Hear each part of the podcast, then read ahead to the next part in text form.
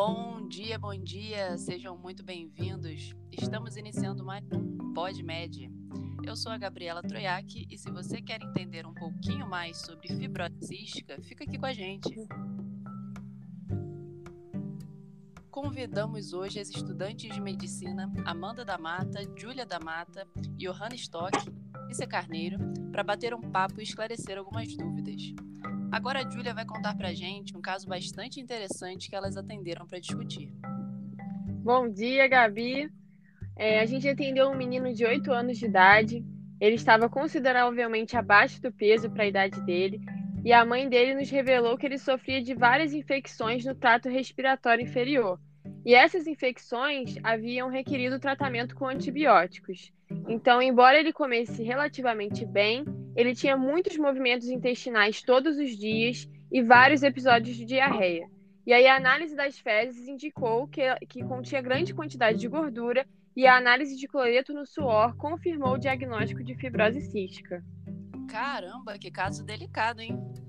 Mas, Julia Johanna, para a gente entender um pouquinho melhor esse caso, primeiro explica para a gente como que a gordura proveniente da dieta é digerida e absorvida. Tá bom, eu vou explicar um pouquinho então como ocorre o processo de digestão. A gordura ela vai constituir o grupo dos lipídios, que são compostos quimicamente diversos, mas a característica incomum deles é a insolubilidade em água, então eles são apolares. A gordura proveniente da dieta pode ser de origem animal ou de origem vegetal. A gordura que a gente chama de neutra, ela vai ser considerada a mais abundante na nossa dieta, e elas vão ser conhecidas como triglicerídeos, que é o glicerol esterificado com três moléculas de ácidos graxos. Esses triglicerídeos, eles são encontrados mais abundantemente nos alimentos de origem animal, é, mas a gente pode encontrar na nossa dieta também fosfolipídios, colesterol e ésteres de colesterol, só que eles vão estar em concentrações menores. A gordura ela vai ser digerida no trato gastrointestinal, sendo que uma pequena parte dela vai ser digerida no estômago pela lipase lingual, que vai ser secretada pelas glândulas linguais da boca e deglutidas com a saliva. Mas essencialmente toda a digestão das gorduras vai ocorrer no intestino, principalmente, né, em específico, no duodeno, pela lipase pancreática e pela bile. A primeira etapa, então, na digestão das gorduras, vai ser a quebra física dos glóbulos de gordura em partículas menores, partículas pequenas, de maneira que as enzimas digestivas hidrossolúveis possam agir nas superfícies das partículas, que é um processo que a gente vai chamar de emulsificação de gordura. Esse processo ele vai começar pela agitação do estômago, que vai misturar a gordura com os produtos da secreção gástrica.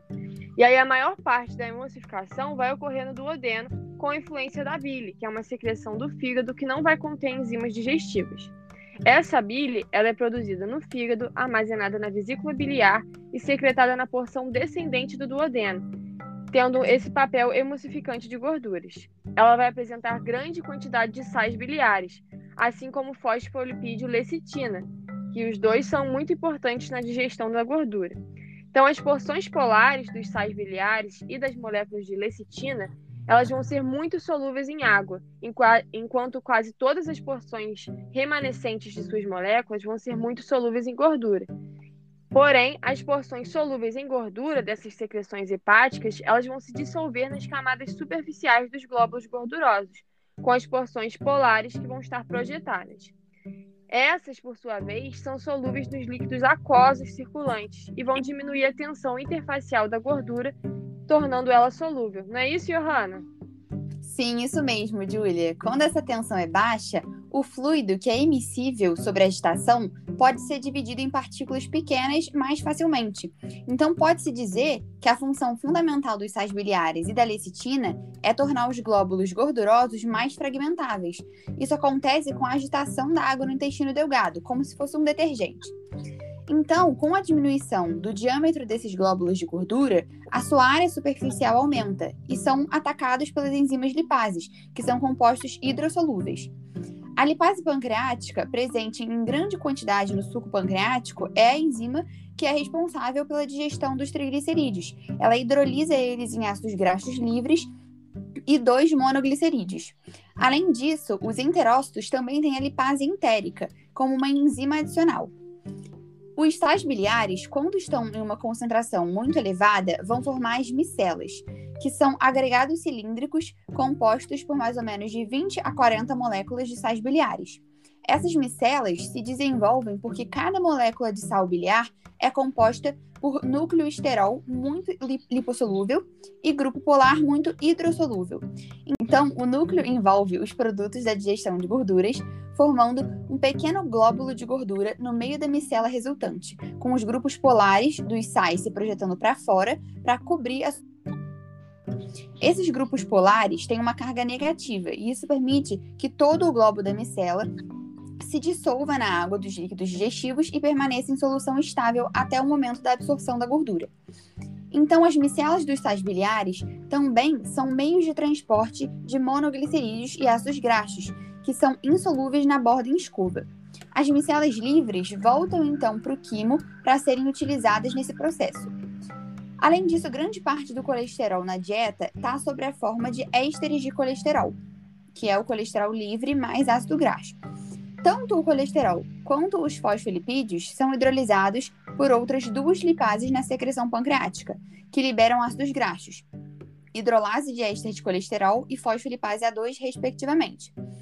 As micelas, então, cumprem um papel essencial também no carreamento dos produtos da digestão de ésteres de colesterol e fosfolipídios. Essencialmente, nenhum colesterol é absorvido sem essas micelas. Nossa, que interessante. Amanda, você pode nos contar um pouco como que é esse processo de absorção? Então, os monoglicerídeos e ácidos graxos são carregados pelas micelas para a borda em escova das células intestinais. Essas micelas penetram nos espaços entre os vilos que estão em constante movimento, e os monoglicerídeos e ácidos graxos se difundem para a membrana das células epiteliais. As micelas continuam no quimo, onde vão ser reutilizadas para depois serem incorporadas dos produtos de digestão de gorduras. Após a entrada das células, os ácidos graxos e monoglicerídeos são captados pelo retículo endoplasmático liso da célula.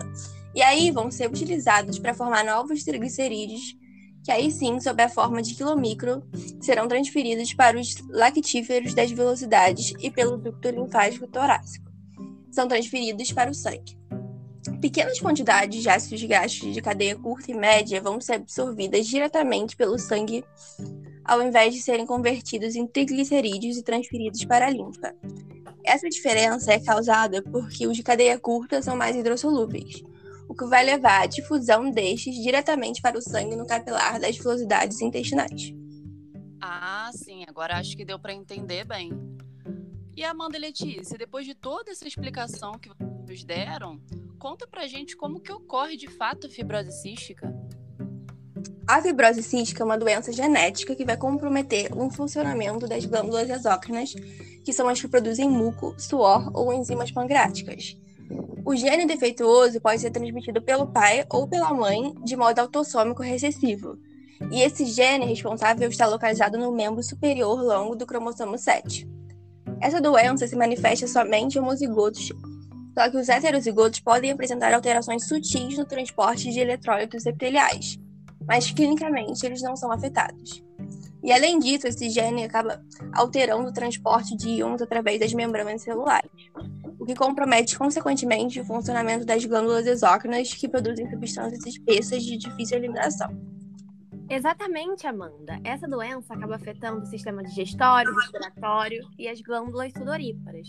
Quase todas as glândulas exócrinas são afetadas e elas podem ter o lume obstruído por um material viscoso ou sólido, como por exemplo as glândulas intestinais, ductos biliares, intrahepáticos e a vesícula biliar, por exemplo.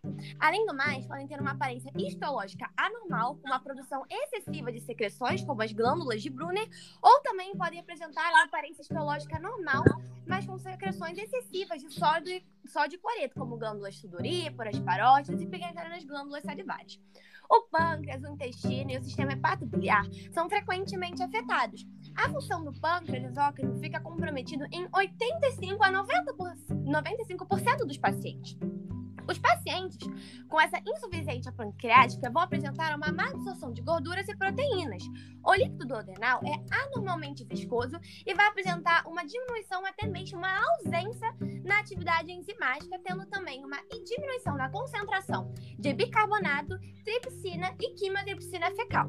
Já a disfunção pancreática endócrina, ela já é menos comum. O envolvimento do ducto biliar com tampão biliar leva à fibrose hepática, que é assintomática em 30% dos pacientes. Cerca de 2 a 3% dos pacientes vão progredir para uma ciose biliar multinodular irreversível, irreversível com varizes e hipertensão portal, geralmente até os 12 anos de idade. A falência hepatocelular é um evento raro e tardio, e é um aumento da incidência de colelitíase, que é geralmente assintomática. As secreções intestinais anormalmente viscosas vão causar com frequência ilha meconial em neonatos e às vezes uma rolha meconial do, do colo. Crianças mais velhas e adultos também podem ter constipação intermitente ou crônica e obstrução intestinal. Outros problemas gastrointestinais incluem intussuscepção, vôvulos, prolapso retal, abscesso periapendicular, pancreatite, um maior risco de câncer do trato hepatobiliar e trato gastrointestinal, o refluxo gastroesofágico, esofagite e uma maior prevalência da doença de Crohn e doença celíaca. Ah, sim. Bom, eu li um pouco sobre o assunto e eu acho também bastante importante a gente falar um pouco sobre os sinais e sintomas, na é verdade. O ilho meconial, decorrente da obstrução do ilho por mecônio viscoso, pode ser o primeiro sinal de fibrose cística na criança. E ele se manifesta tipicamente abdominal, vômitos e dificuldade para eliminar o mecônio, que é o primeiro, as primeiras fezes do bebê, né? Já em pacientes mais velhos, eles podem ter episódios de constipação ou desenvolver episódios recorrentes e às vezes até obstrução parcial ou completa do intestino delgado e grosso que é o que a gente chama de síndrome da obstrução intestinal distal. Os sintomas ainda podem incluir dor abdominal, tipo de, em tipo cólica, mudanças no padrão das fezes, diminuição do apetite e às vezes até vômitos. A insuficiência hepática aparece cedo e ela pode ser progressiva. As manifestações da insuficiência pancreática incluem eliminação de fezes volumosas, fétidas, espumosas e oleosas, além de um volume é, abdominal bem grande. O padrão de crescimento é deficiente, tecido subcutâneo e a, e a musculatura são escassos, apesar de um apetite normal, e as manifestações clínicas podem ocorrer secundariamente às deficiências de vitaminas lipossolúveis. Não é isso mesmo, menina? Exatamente, Gabi. Isso mesmo. Muito bom, meninas. Tô adorando aprender um pouquinho mais sobre fibrose cística. E para a gente fechar a discussão do caso, Amanda, você pode explicar por que, que o paciente do caso que vocês trouxeram apresentou uma alta quantidade de gordura nas fezes? Claro, então, a presença de gordura nas fezes, que também é conhecida como esteatorreia, acontece principalmente quando existem alterações que interferem na digestão e ou absorção de gordura no intestino o que favorece a eliminação de gordura nas fezes, que pode ter coloração mais amarelada ou esbranquiçada devido à presença de gorduras. E na fibrose cística, além da esteatorreia, é possível também que as fezes fiquem mais volumosas e com um cheiro mais forte. Isso vai acontecer pela má absorção intestinal, que na fibrose cística é multifatorial. A deficiência de enzimas pancreáticas é o fator predominante e decorre da obstrução dos ductos pancreáticos e da destruição progressiva do pâncreas por fibrose. E aí, por consequência, ocorre a má absorção dos nutrientes e comprometimento do estado nutricional. Então, a má digestão das gorduras pela bile e pelo suco pancreático e a má absorção delas é o que leva a esteatorreia. Excelente, meninas. Adorei o nosso bate-papo. Obrigado por aceitar o nosso convite para participar do PodMed. Achei bastante esclarecedor, conseguimos entender mais sobre fibrose cística infantil e já deixo aqui o nosso convite para vocês participarem mais vezes, viu? Sim, claro. Sim. E aí a gente encerra então mais um PodMed por aqui.